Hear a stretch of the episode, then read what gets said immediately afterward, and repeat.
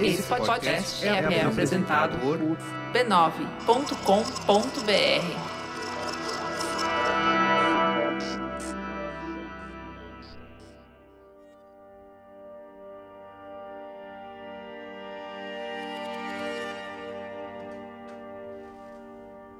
Há muito tempo, num tempo realmente distante, apareceu um floco de neve no ar.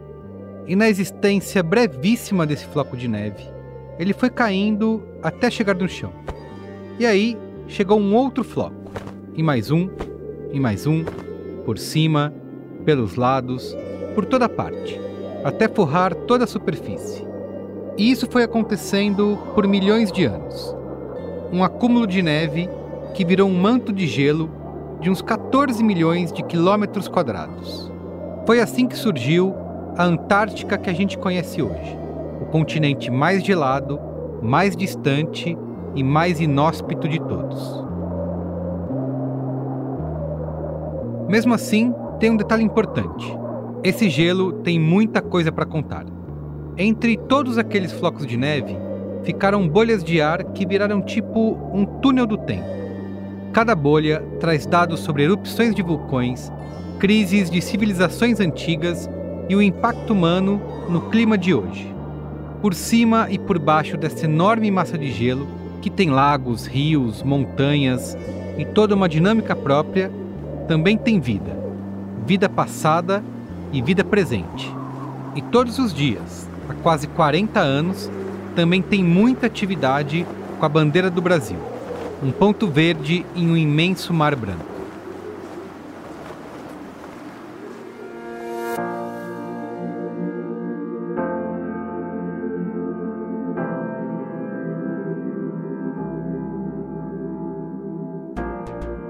Eu sou Carlos Merigo e esse é o Expedições Brasileiras, uma minissérie do Braincast em parceria com a Petrobras. As nossas viagens te levam pelo fundo do oceano na costa do Rio de Janeiro pelo semiárido nordestino e pela Mata Atlântica. Tudo para explorar as grandes descobertas da ciência brasileira. E nesse episódio, a gente vai descobrir o que o Brasil tem feito no clima glacial da Antártica.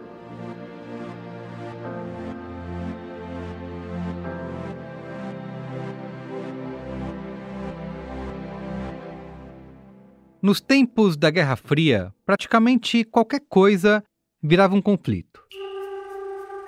Era tudo uma questão de escolher um lado ou outro. Mas foi justamente porque existiam dois superpoderes competindo pela influência no mundo que nessa época surgiu uma zona neutra, bastante improvável, a Antártica. O Tratado da Antártica entrou em vigor em 1961 e ele dizia basicamente o seguinte: a única coisa que iria acontecer na Antártica nas próximas décadas seria a ciência pacífica. In our own time, we've seen brave men overcome obstacles that seemed insurmountable and forces that seemed overwhelming. Men with courage and vision can still determine their own destiny. They can choose slavery or freedom. Nada de briga, nada de extrair recursos, nada de exercício militar. Só podia ir para lá para fazer ciência. The treaty we are signing here today is evidence of the path they will follow. If there is anything certain today, if there is anything inevitable in the future, it is the will of the people of the world for freedom and for peace. E para surpresa de muita gente, o tratado funcionou. E funciona muito bem até hoje. O Tratado da Antártica tem esse fator inovativo, que era na década de final da década de 1950, de exigir a ciência como parte integrante de um tratado internacional. Então essa é uma peculiaridade muito importante das pesquisas e da atividade em geral do Brasil na Antártica. Esse é o Jefferson Cardia Simões. Ele é glaciologista e líder científico do ProAntar, o Programa Antártico Brasileiro. Ele já fez mais de 25 expedições para lá. Basicamente é um programa que tem tanta interesses políticos, eu diria geopolíticos e científicos. e ambientais. E que interesses são esses? Esse programa foi, foi criado para, basicamente, defender o direito do Brasil em decidir o futuro de quase 10% do planeta Terra, que é a região antártica. O ProAntar começou em 1982, alguns anos depois do Brasil ter aderido ao Tratado da Antártica. E o programa conta hoje com a estação Comandante Ferraz. Ela fica na costa do continente, além de dois outros navios e um módulo científico. Por conta do ProAntar, o Brasil faz parte de um grupo pequeno, de 29 países, que toma decisões sobre o que acontece lá na Antártica. Os pesquisadores brasileiros vêm de mais de 20 instituições, trabalhando para entender melhor tanto a própria Antártica quanto as conexões que ela tem com o nosso território. E tudo isso é feito através de estudos sobre as variações climáticas, a cadeia alimentar marítima ou a evolução da biodiversidade.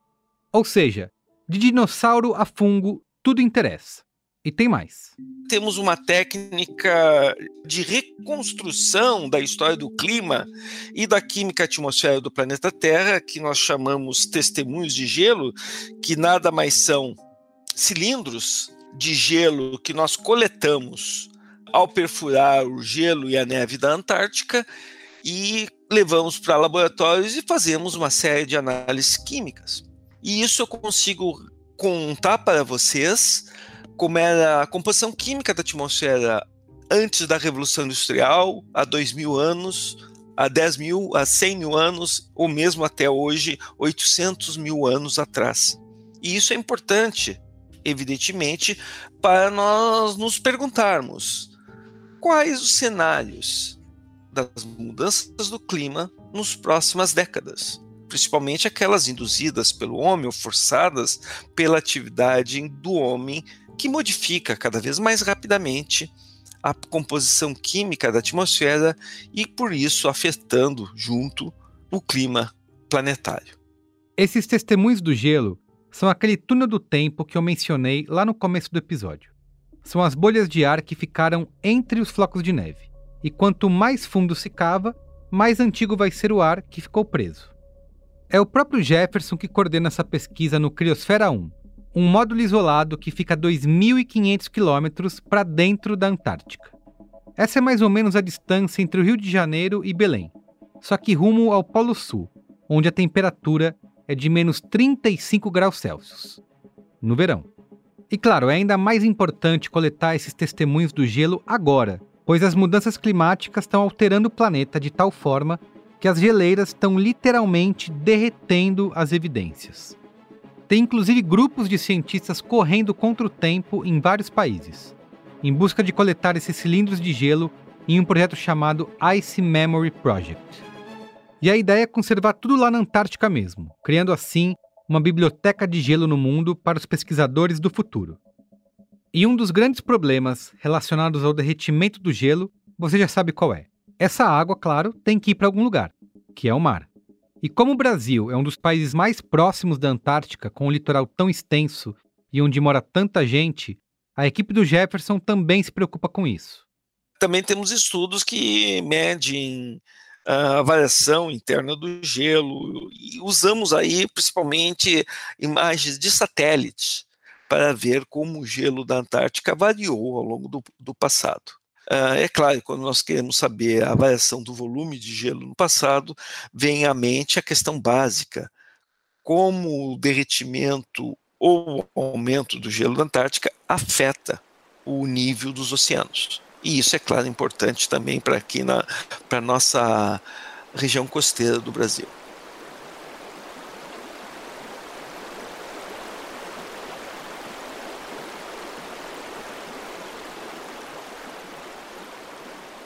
No começo do ProAntar, as coisas eram diferentes.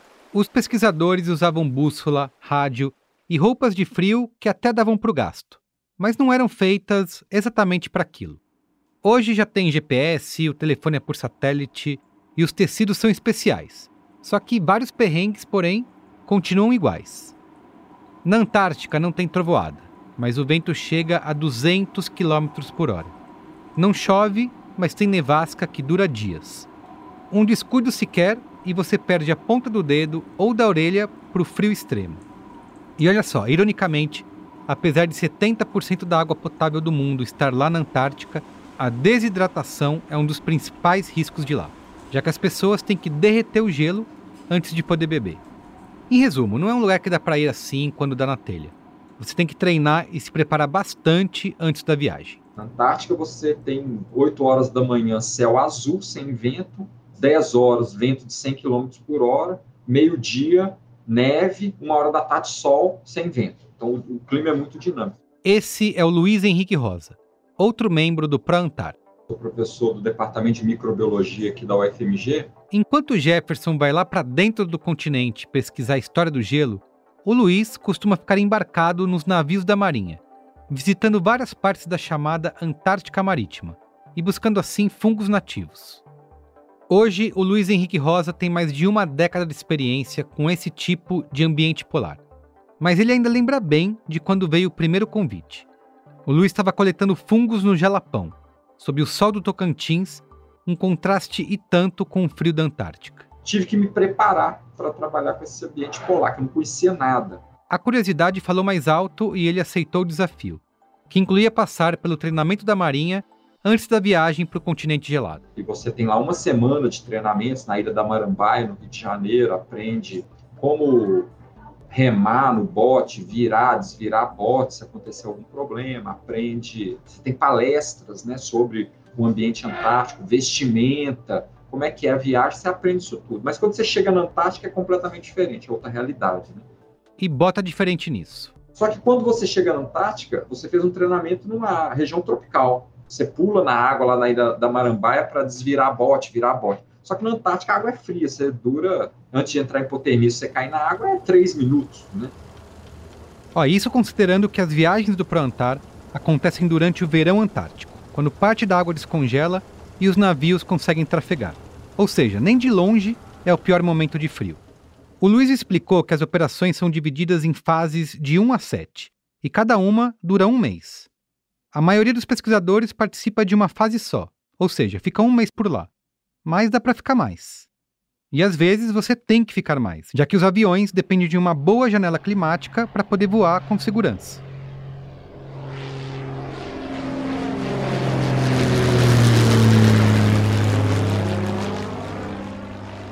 A rota dos cientistas brasileiros tem algumas escalas. Primeiro, tem um voo do Rio de Janeiro para Pelotas, onde ficam as roupas especiais da Marinha, e aí de Pelotas tem outro voo para Punta Arenas, que fica no Chile. De Punta Arenas sai o voo para a parte mais acessível da Antártica. E depois dessa jornada toda, ainda tem mais duas ou três horas de navio até a estação Comandante Ferraz. Chegando lá, rola uma divisão. Quem vai trabalhar nos laboratórios da estação desce ali mesmo. Quem vai trabalhar do navio ou acampar em outras partes fica a bordo.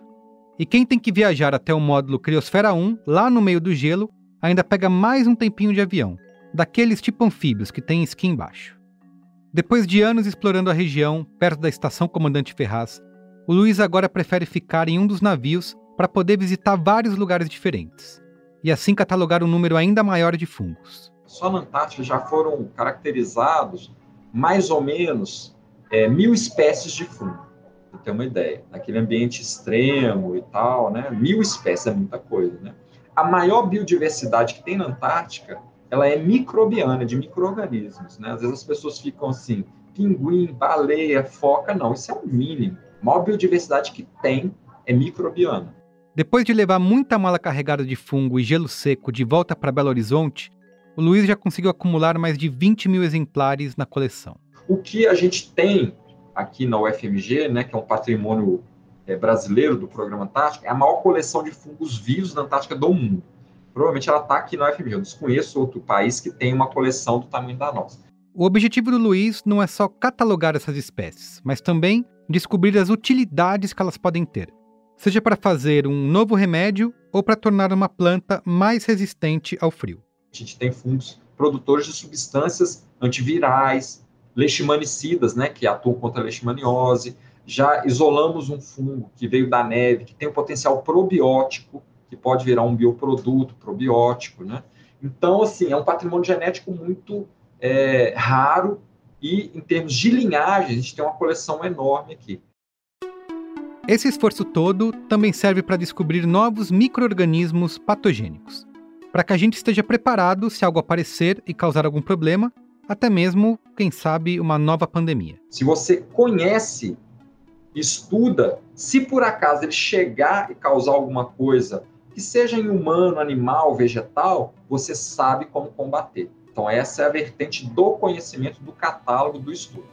Esse não é um trabalho rápido, pelo contrário. Entre planejar uma expedição, viajar e terminar a análise de um fungo, o processo pode levar uns dois anos. E tudo isso, é claro, exige recursos. Para o Luiz, o valor do trabalho dos cientistas tem que ficar mais claro para a sociedade, porque faz tempo que a verba para o ProAntar anda incerta. Atualmente, ela está garantida só até 2022, só que não foi ajustada de acordo com a alta do dólar. E isso, obviamente, pode impactar os trabalhos ou até mesmo parar boa parte das pesquisas no futuro próximo. Eu acho que os pesquisadores do programa Antártico, seja a parte básica, a parte aplicada, ele faz um trabalho extraordinário pela condição que ele recebe. Se você for comparar o que os Estados Unidos investe no programa Antártico deles, a Inglaterra, a Rússia, a China, a do Brasil é muito pequena pelo que o pesquisador brasileiro faz. Então depende do investimento. Se investir, vai avançar.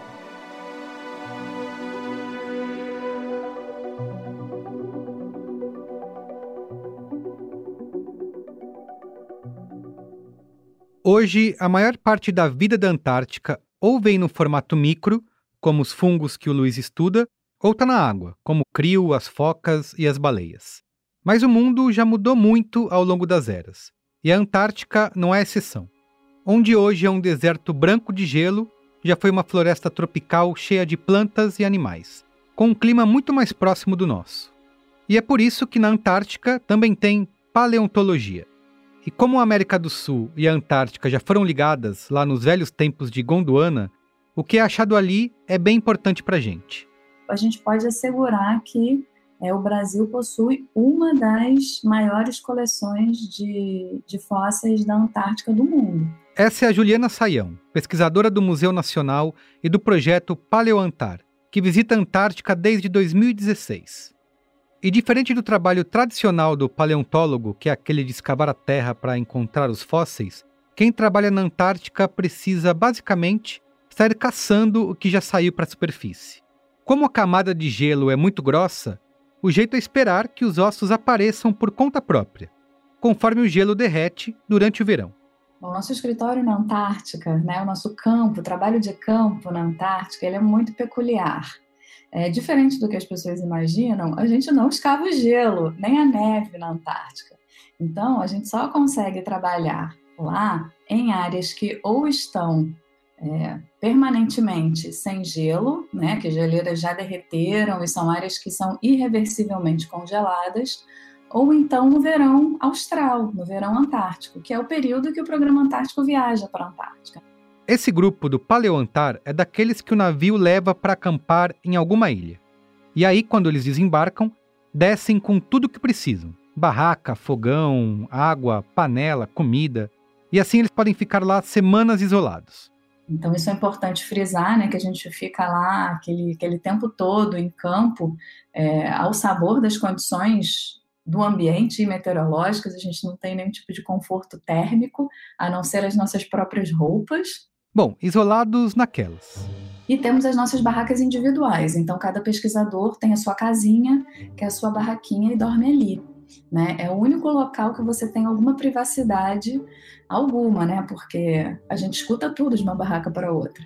Então você tem uma mínima privacidade, pelo menos assim, eu não quero ver ninguém, não quero que ninguém me veja. Então eu vou entrar ali. Quando o tempo permite, a equipe vai a campo para procurar os fósseis. O que significa sair literalmente olhando para o chão em busca de evidência. É como fazer uma trilha polar. A gente caminha muito. Por conta dessa particularidade da Antártica, onde é o gelo que descobre os fósseis, é bem comum que os ossos se quebrem no processo.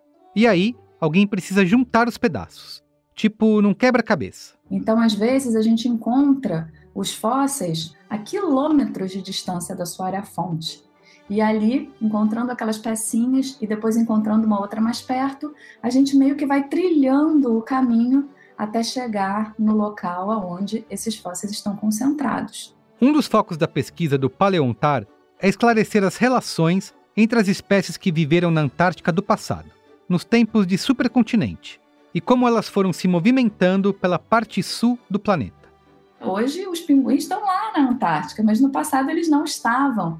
E as evidências que contam essas histórias, elas estão presentes nos fósseis. Então, muito mais importante do que descobrir uma espécie nova de dinossauro na Antártica é entender qual é o papel dessa espécie na evolução da vida e na, na construção da biodiversidade que foi acontecendo nos momentos seguintes da evolução da vida na Terra. E já apareceu muita coisa de até 90 milhões de anos atrás, de vertebrados a samambaias. Já coletamos ossos de pterossauros, conchas enormes e lindas de moluscos na Antártica. As plantas são lindíssimas, lindíssimas. Muitas das peças coletadas nessas viagens foram parar na coleção de fósseis do Museu Nacional, que é a sede do projeto e onde a Juliana trabalha. E foi por isso que muita coisa se perdeu no dia 2 de setembro de 2018, quando o museu pegou fogo. Olha, a cena é muito triste. A gente vê daqui todo o museu sendo destruído pelo fogo. Esse incêndio começou por volta de umas sete e meia da noite.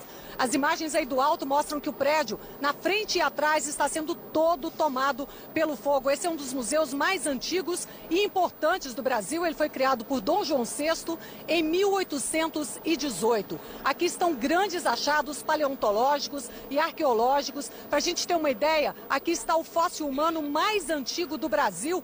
Mas esses fósseis deram sorte. Boa parte do acervo estava fora do museu, sendo preparada para uma exposição que ia rolar no mês seguinte.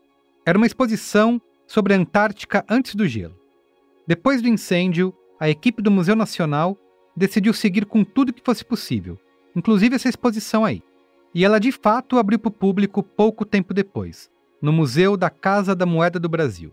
Em janeiro de 2019, a gente abriu essa exposição lindíssima, né, que foi quase que um, um renascer né, de, de todo, toda a equipe do Museu Nacional, tanto os pesquisadores quanto os técnicos e seus alunos também. Né? Então, foi um orgulho muito grande é, que a Antártica tenha feito parte desse reviver do Museu Nacional através da exposição Quando Nem Tudo Era Gelo.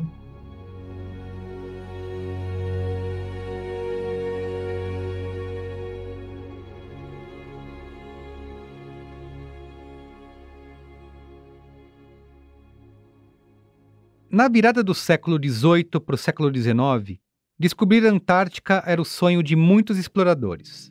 As pessoas sabiam que ela existia, mas não sabiam exatamente onde ficava. E o entusiasmo era tanto que em 1820 chegou gente de três países, uma seguida da outra, numa corrida para descobrir aquele mítico continente gelado. Ao longo dos 100 anos seguintes, rolaram várias expedições famosas, e ainda tem vestígios desses exploradores por lá. Mas enquanto as cabanas que eles usaram seguem de pé, bem parecidas como eram naquela época, não dá para gente dizer o mesmo da própria Antártica. Hoje nós temos as maiores concentrações de dióxido de carbono dos últimos 800 mil anos. Ou seja, nunca houve concentrações tão altas pelo menos nesses 800 mil anos, de dióxido de carbono. Ou seja, uma clara evidência do impacto antrópico, do, ou seja, impacto da ação do homem e mudança da química da atmosfera. Esse é de novo o Jefferson Simões, líder científico do Programa do Brasil na Antártica. E mostrar as diferenças que isso causa na própria Antártica e no resto do mundo também cabe a esses pesquisadores do gelo que hoje filmam os icebergs se soltando, as fendas crescendo e nos trazem os dados que a gente precisa para ter certeza do tamanho do problema.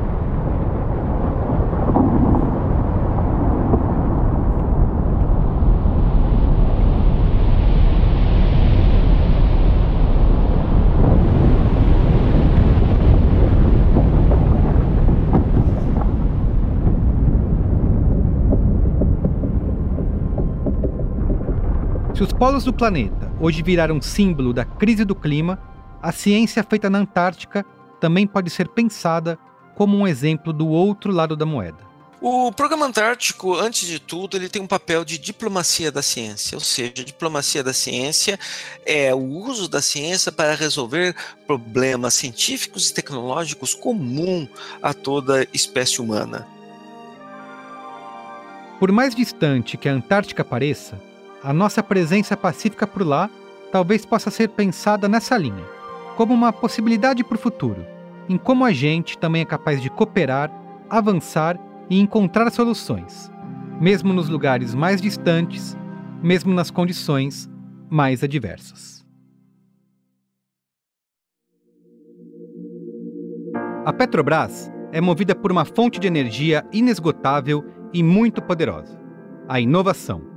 E essa vocação não é de hoje, está enraizada na sua história e faz parte do seu DNA.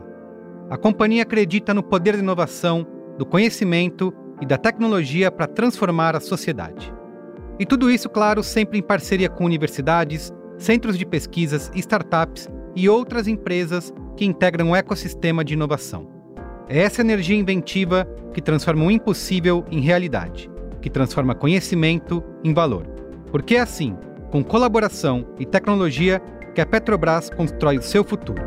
Petrobras, energia para transformar.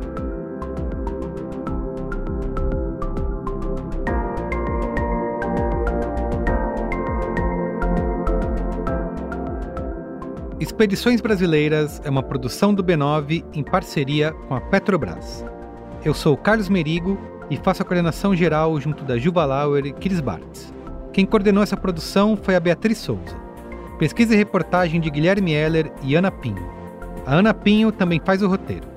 A edição é de Gabriel Pimentel com a supervisão de Alexandre Potashev. Apoio de edição e trilhas sonoras de Andy Lopes. Identidade visual por Johnny Brito. Coordenação digital por AG Barros, Pedro Estraza e Matheus Fiore. Atendimento Raquel Casmala, Camila Maza, Luzi Santana, Grace Lidiane e Thelma Zenar.